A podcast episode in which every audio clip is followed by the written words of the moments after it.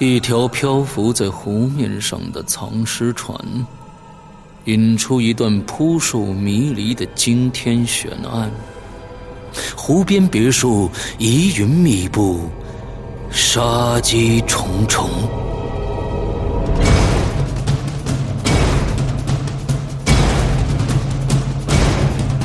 鬼影人间》携手中国著名推理小说家蓝马，打造《鬼影人间》首部中篇推理悬疑音乐剧《湖边别墅的鬼影》。二零一三年三月十五日抽丝剥茧，全球首发。鬼影丛生，魅火舞动，精彩内容尽在《鬼影人间》苹果 APP。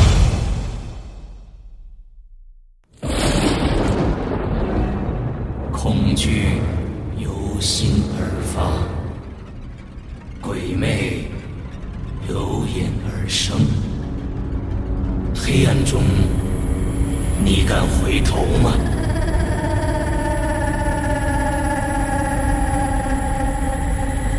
现在你收听到的是《鬼影人间》，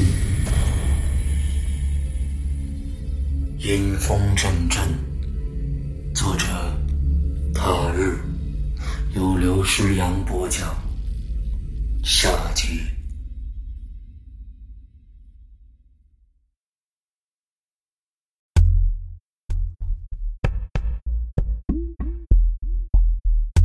过了不知多长时间，马猴猛地打了一个激灵，醒了。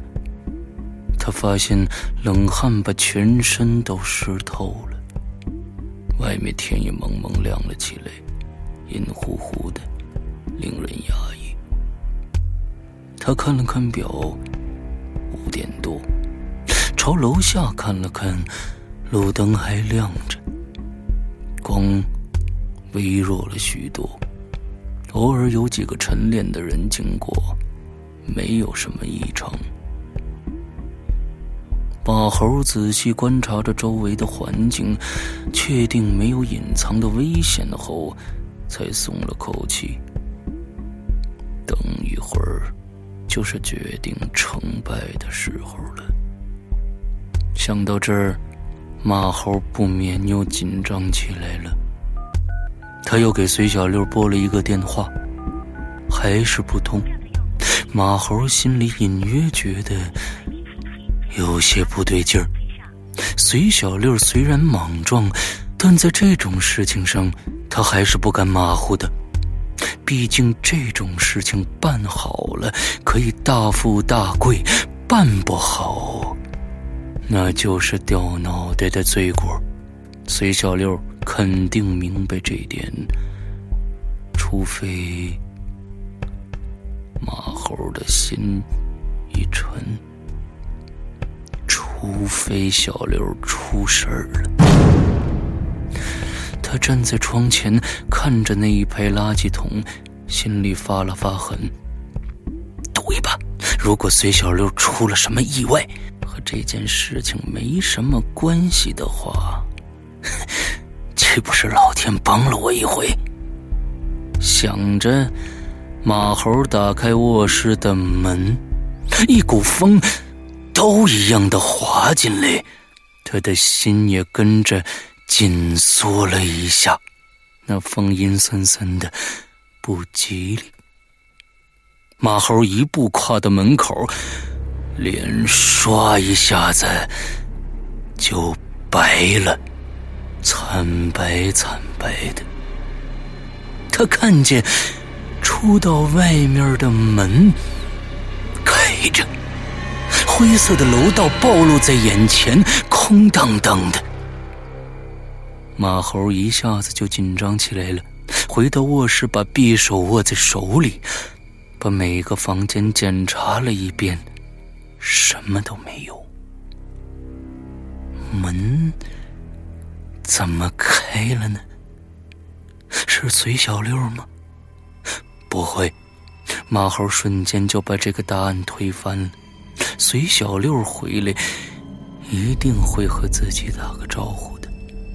那是谁打开了外边的门呢？难道是那个孩子？他能神不知鬼不觉的出入锁着的房门，就能轻易要自己的命？马猴额头的冷汗不断的渗出来，他把匕首别在后腰，下了楼。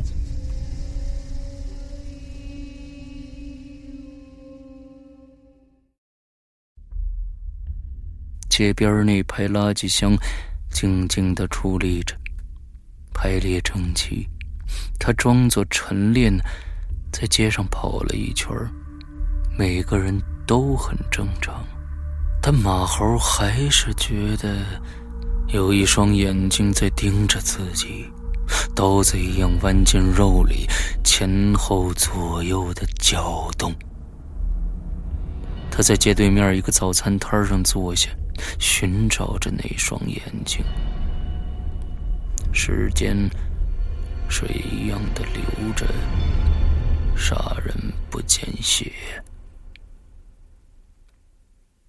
七点了，马猴小心翼翼上了楼，楼道里冷飕飕的，风是从哪儿来的呢？不知道。进了房间。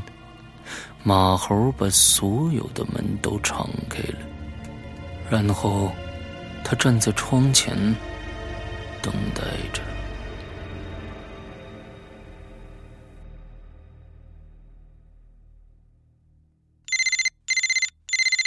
电话终于响了，是那个女人的号码。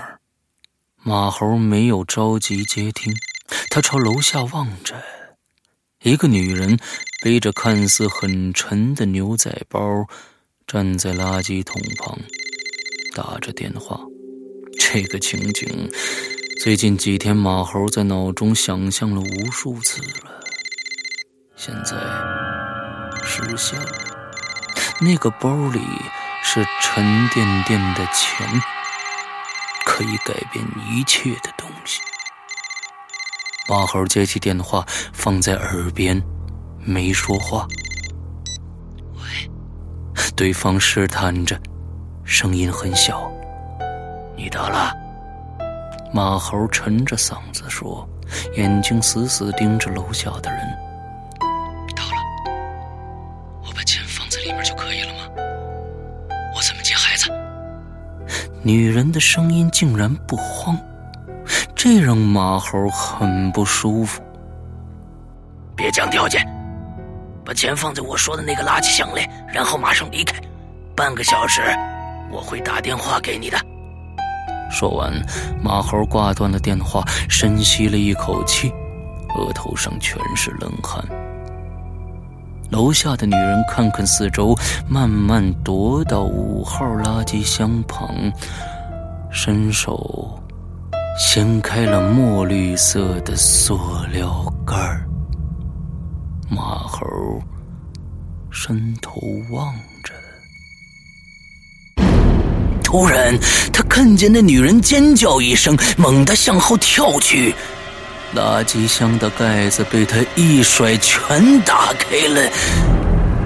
那个垃圾箱被塞满了，不是垃圾，是被一个人塞满的。确切的说，是一个人的尸体。那人的脑袋夹在两条腿的中间打了个对折，下巴仰着，眼睛望着楼上。马猴眼力不错，他能认出来那具尸体。是隋小六。事情出现了不可预知的转折，马猴懵了，那女人也懵了，而且她的尖叫声引来了人群，场面变得无法控制。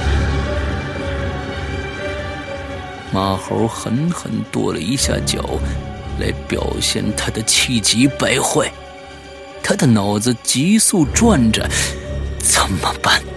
在警察赶来之前，一定要拿到那个包。想到这儿，马猴转身朝外面奔去。现在也只好见机行事了。刚跑到门口，他就站住了。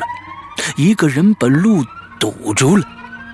看着那个人，马猴把嘴张得老大。那个人的脸和那个孩子。几乎一模一样。那个人狞笑着，一步一步逼过来。马猴能感觉到那人身上带着的杀气，把这屋子都塞满了。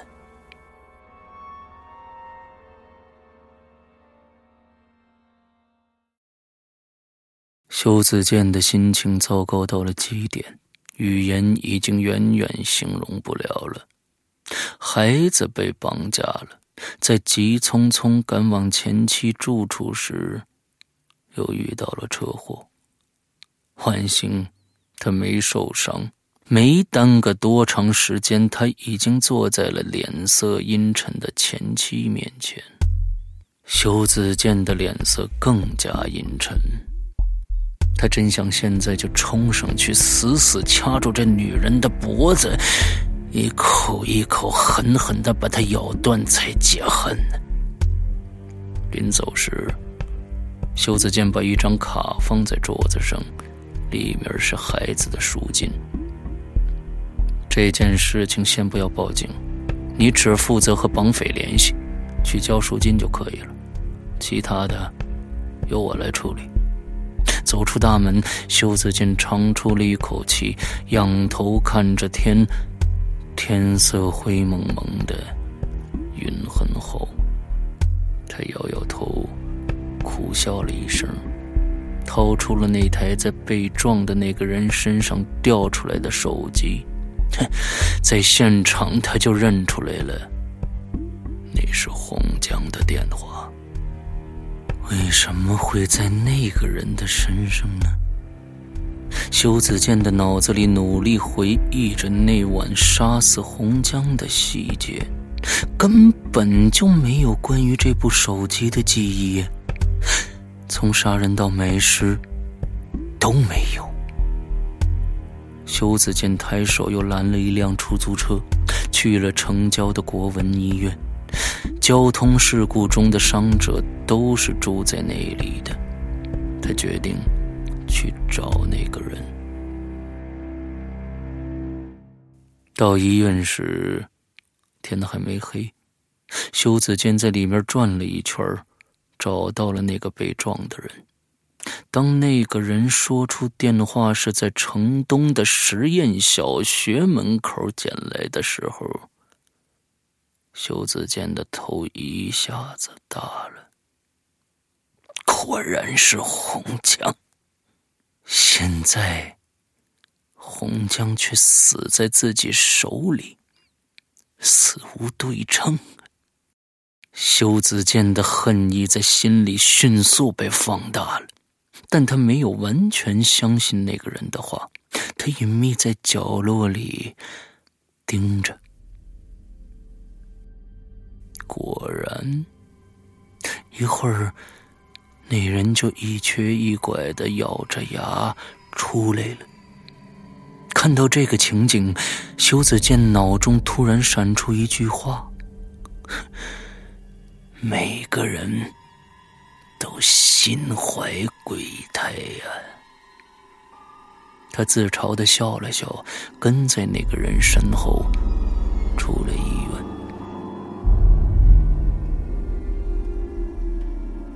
修子健跟着那人，一直到了一栋灰色的住宅楼下。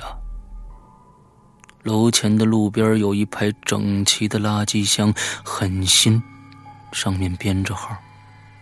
到了这里，他已经白天前妻说的那个交赎金的地址，不就是这儿吗？真有这么巧的事儿吗？他紧走几步，到了那人背后，左胳膊一用力，从后面把那人的脖子死死扣住，硬生生拖到了角落里。你得告诉我实话，知道吗？要不然，等着你的就是死。修子健把那个“死”字咬得特别重，在这样黑暗的环境中，被一个黑乎乎的人勒住脖子，再加上几句恶狠狠的话，谁都得害怕。修子健能感觉到那个人剧烈的颤抖起来，是哆嗦，吓的。我我说我说什么呀？他有点语无伦次。手机，还有绑架。后面那句，修子健是试探着问的。那个人哆嗦的更厉害了。绑绑架，绑架！他带着哭腔，瘫软了，像一滩被稀释了的泥。修子健心里一紧，这个人。果然和绑架有关系，太巧了！难道这就是报应？孩子呢？在哪儿？孩子，孩子，孩子，孩子在楼上呢。几楼？楼上还有几个人？楼。还有一个人，是他，他看着孩子呢。带我上去！你要是撒谎，我先弄死你！修子健扯着那人的后衣领，准备上楼。如果随小六乖乖带着修子健上楼，那么他也许就不会死了，至少不会死那么快。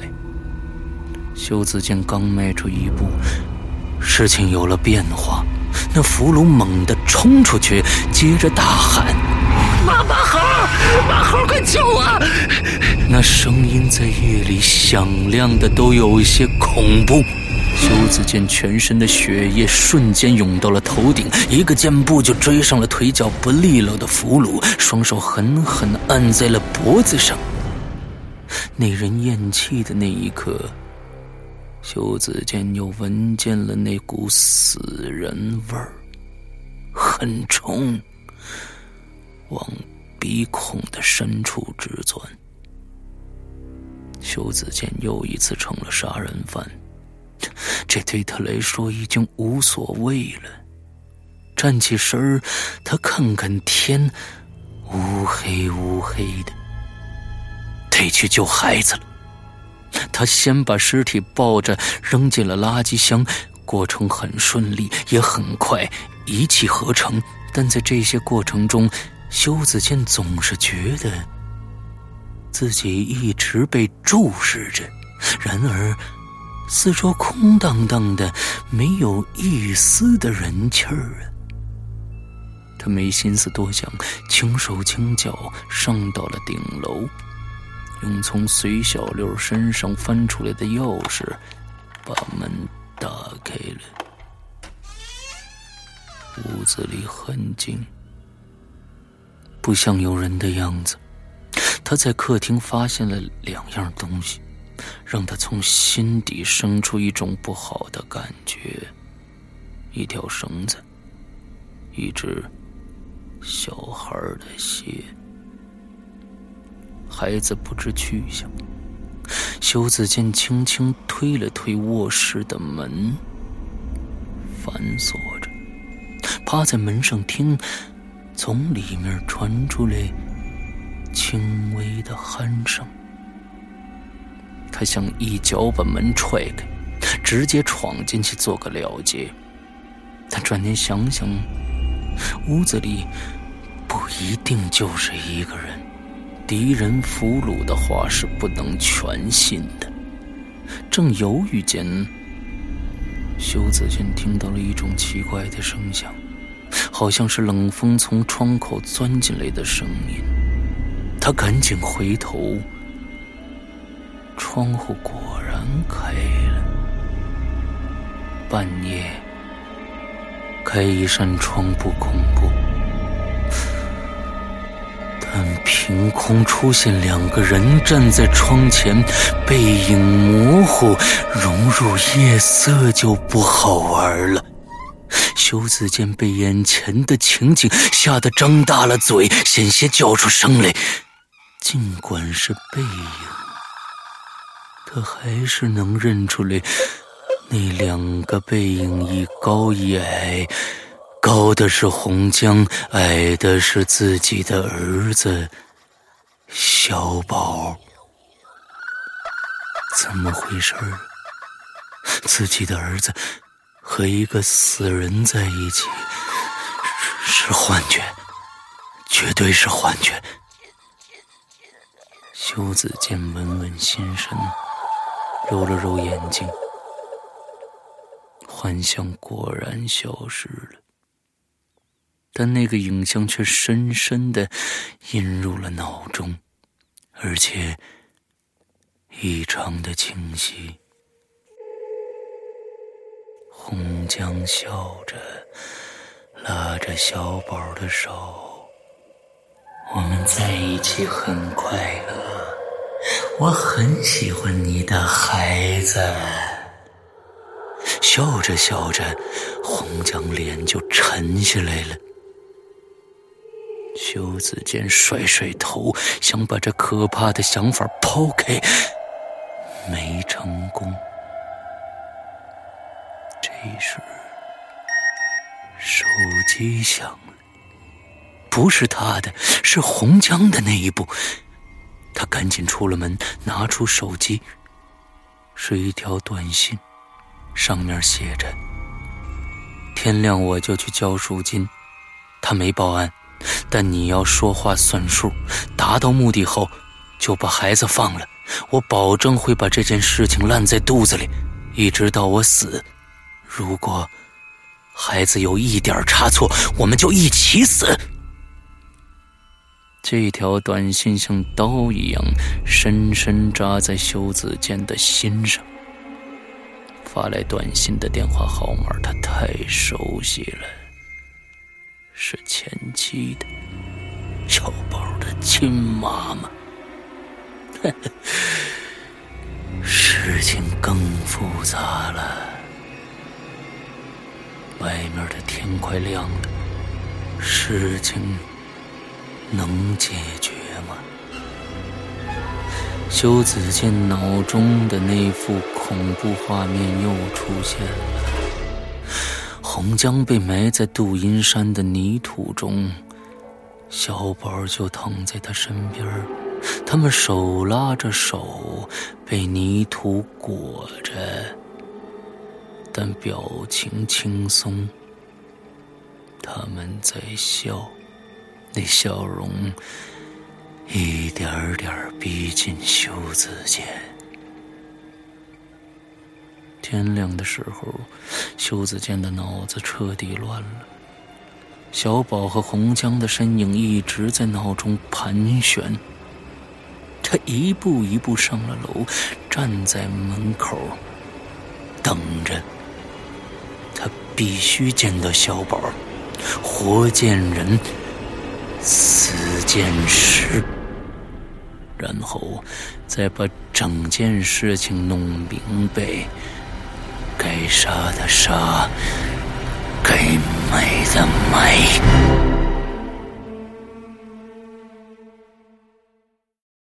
如果马猴不睡那一会儿，就会看到很多事情，这些也许能救他的命，但他睡了。这就无法改变了。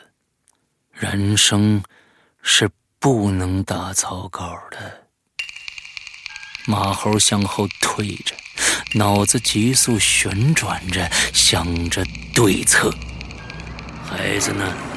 那人挤出几个字：“孩子。”马猴心一沉，这是那女人的同伙，怎么会找得这么准呢？孩子，什么孩子？话一出口，马猴就出手了。他把刀迅速的推向面前的男人，奔向要害。刀很锋利，直接刺入皮肉。马猴甚至听到了刀尖扎到骨头上的声音。对面的人脸色没变，还是冷冷的，没有丝毫的痛苦，因为刀子进入的是马猴的身体。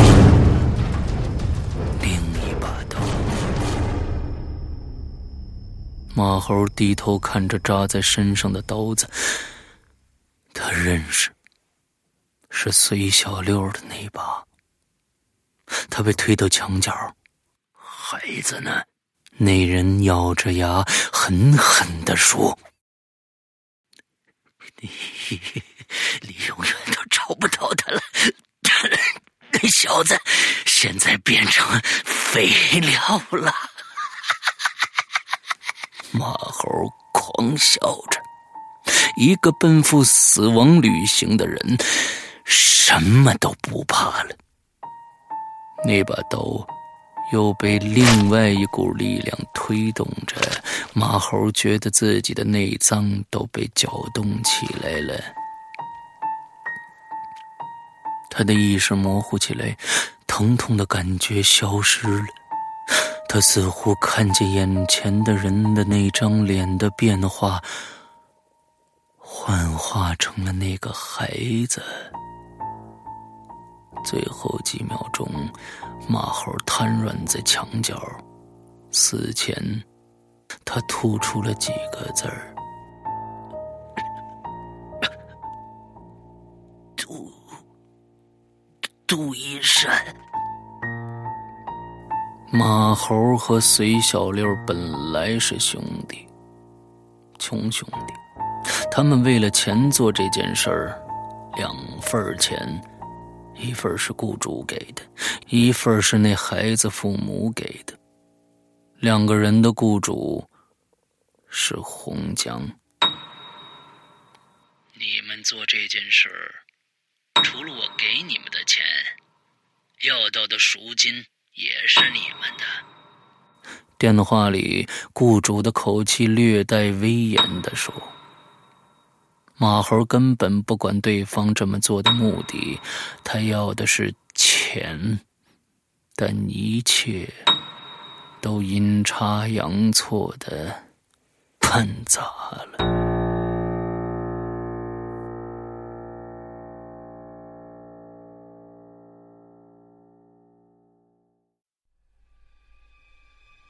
修子健双手满是鲜血，他要疯了。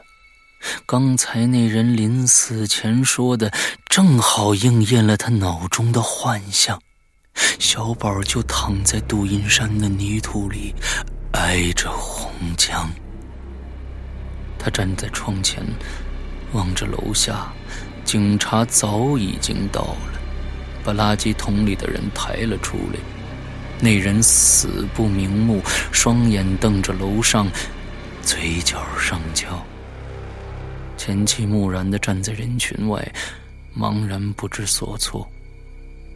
他瞪着前妻，那女人知道真相，却瞒着自己。小宝就是死在他手里的。罪孽深重，就得下地狱。想着，修子健转身出了房门。警察一会儿就得对这栋楼进行排查，这时候一定要在暗处。刚走出几步，房子里有手机铃声传出，是那个绑匪的。修子健忙跑回去，掏出来。果然是前妻的号码，他没接。在楼道里，洪江的手机又响起来了，还是前妻打来的。一切都在预料之中。他按了拒听键，接着发了条短信：“四单元，快来！外面又起风了。修子健站在楼的拐角处，望着大门。一会儿，前妻跑步走过来，没有注意到他，直接奔向楼上。看样子，他对这里很熟悉。修子健看看四周，尾随了上去。楼道里还是很暗，空荡荡的，只有脚步声。修子健屏住呼吸，有些紧张。他觉得自己好像应该离开这里。现在的一切已经形成了一个圈套，把他死死的套在里边了。但来不及了。他听见头上的脚步声一下子停住了，所有的声音消失了。修子健站在原地，抬头看着。现在是四楼，那女人应该在六楼。她在干什么呢？两个人对峙着，谁都不动。突然，楼上又响起了脚步声，这次很快，而且慌乱，还有惊叫声。修子健没动，后背贴着墙，等着。只有几秒钟，前妻脸色苍白的跑下来，看见修子健，呆住了。楼上，楼上。修子健没理会他，上前拉起前妻想走。这时。个人踉踉跄跄的从楼上跟了下来，也看到了修子健，转身又往回跑。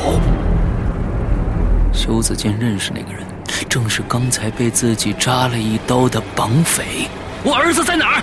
修子健吼了一声，拼了命的追了上去。一切发生了戏剧性的变化。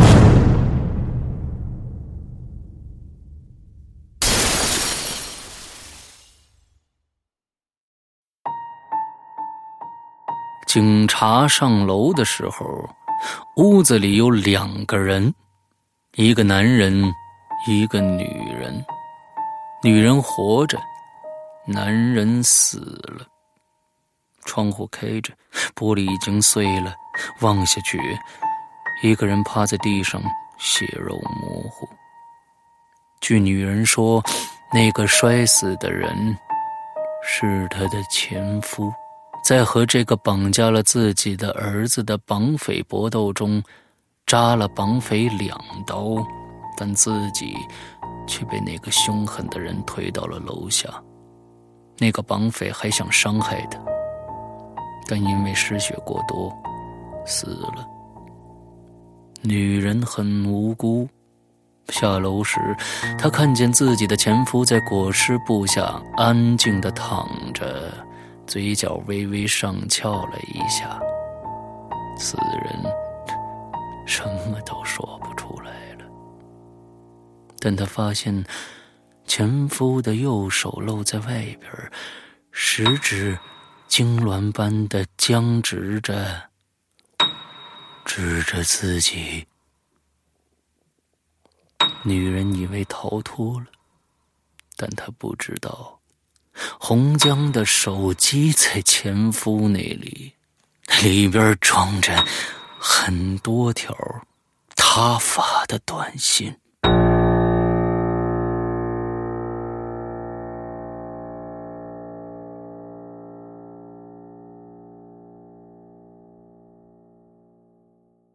女人吸毒吸了很多年。洪江控制着他的货品来源，一切就顺理成章了。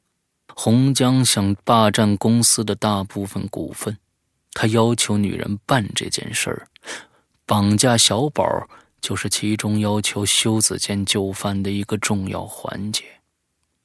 女人在这里一直扮演着受害者的角色，但事情如果成功了，她又能成为公司的股东。后来，女人死在了监狱里，是自杀。据他的狱友说，这女人进来是很正常，但突然就不对劲儿了。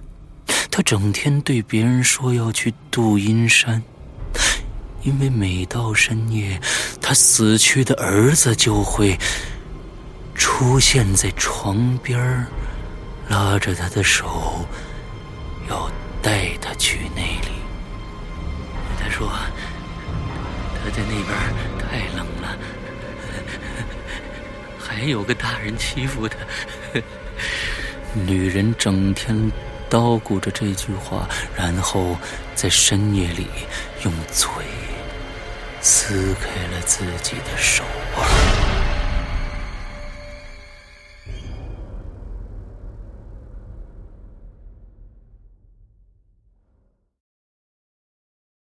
洪江为什么被杀呢？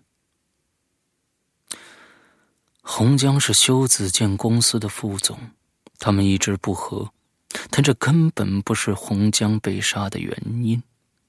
他被杀的原因是没有原因。修子健杀了很多人，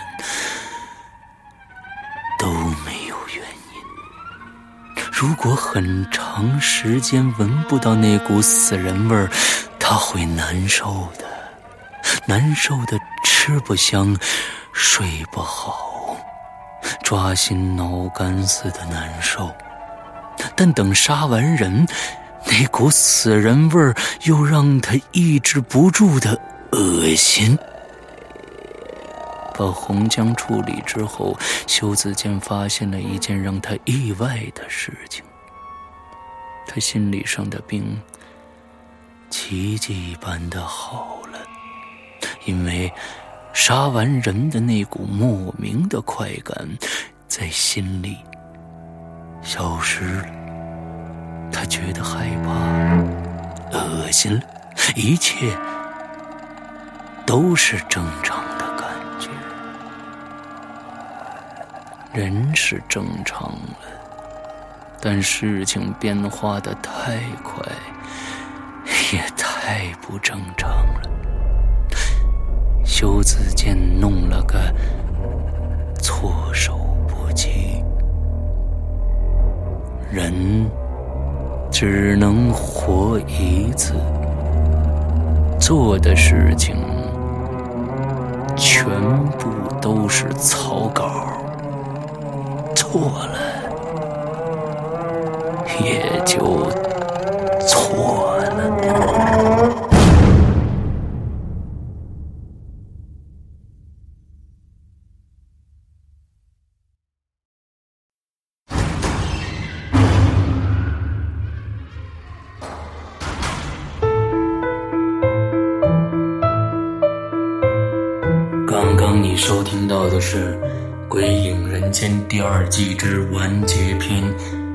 风阵阵。作者：踏日，播讲人：刘诗阳，由沙石驿站制作。二零一三年五月五日，《鬼影人间》第三季重返 Podcast 平台。呵呵，你敢来吗？